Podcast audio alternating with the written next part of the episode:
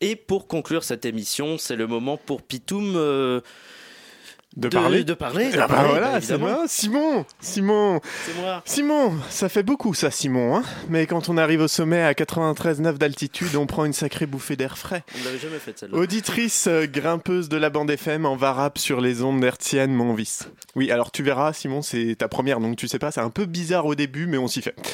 Je, je, Nous, je vais voir. nous Euh, sommes le 8 mars, et c'est la journée de la femme.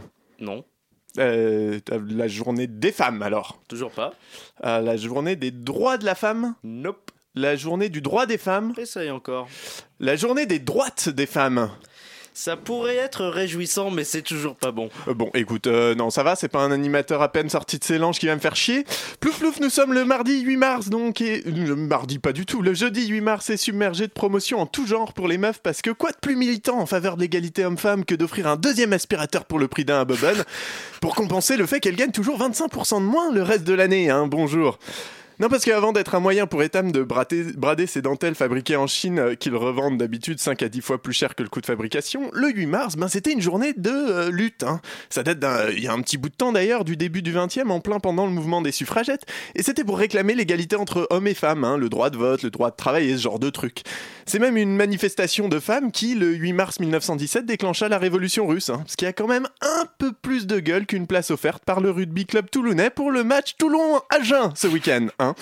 Personnellement, si j'étais une femme, non mais vraiment, Euh, si j'étais une femme, celui qui m'offre une fleur le 8 mars, je lui retourne un mawashigiri dans les dents jusqu'à ce qu'il ne puisse plus bouffer ses burgers qu'en smoothie. Ceci dit, bon, je vais pas jeter la pierre. hein. Le truc pervers avec le 8 mars, c'est que c'est tellement devenu une fête au même titre que la fête des grands-mères, plutôt qu'une journée de commémoration des luttes passées ou de mobilisation pour les luttes présentes, que tout le monde se croit obligé d'y aller de son petit geste festif, hein, et ça tombe forcément souvent à côté de la plaque. C'est comme si on décidait que le 11 novembre, où l'on commémore la fin de la Première Guerre mondiale, devenait par contraction de son appellation la journée de la guerre mondiale. Hein. McDo ferait un menu euh, Best of Max Sarin, euh, les taxistes feront moitié prix pour fêter la bataille de la Marne, et Bouygues te creuserait deux tranchées pour le prix d'une.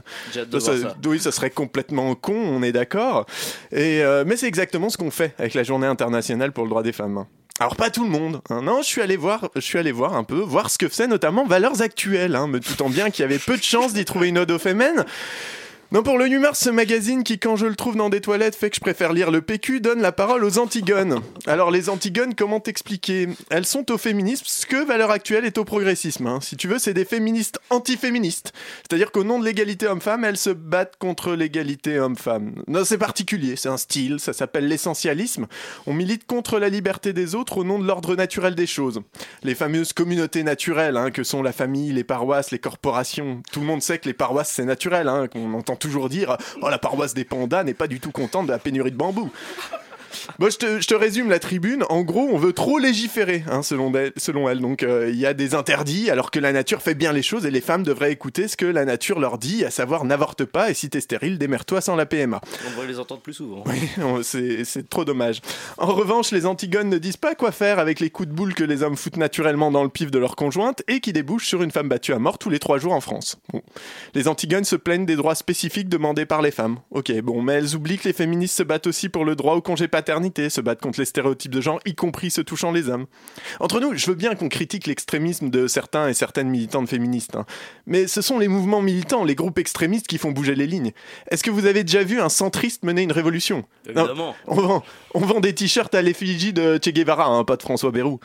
Et puis, ce sont des mouvements aussi qui portent des argumentaires construits sur toutes les questions liées aux inégalités hommes-femmes, sur les salaires, sur les violences, sur le harcèlement, sur la représentation, sur le fameux plafond de verre. Non, parce que si on confiait l'argumentaire au mou, au mou du militantisme, on aurait quoi? Ah non, mais l'égalité homme-femme, euh, c'est important quand même, euh, on est en 2018, quoi et dire qu'on est en 2018, c'est aussi con que de dire on est aujourd'hui. Et à part dans un débat avec un connard qui essaie de nous convaincre qu'on est hier, euh, c'est un argument bidon. Bref, aujourd'hui, c'est le 8 mars, et c'est la journée internationale des luttes pour les droits des femmes. Et des luttes, on en a gagné, mais il y en a encore un paquet à mener. Merci beaucoup, Pitoum, pour nous avoir parlé des combats encore à mener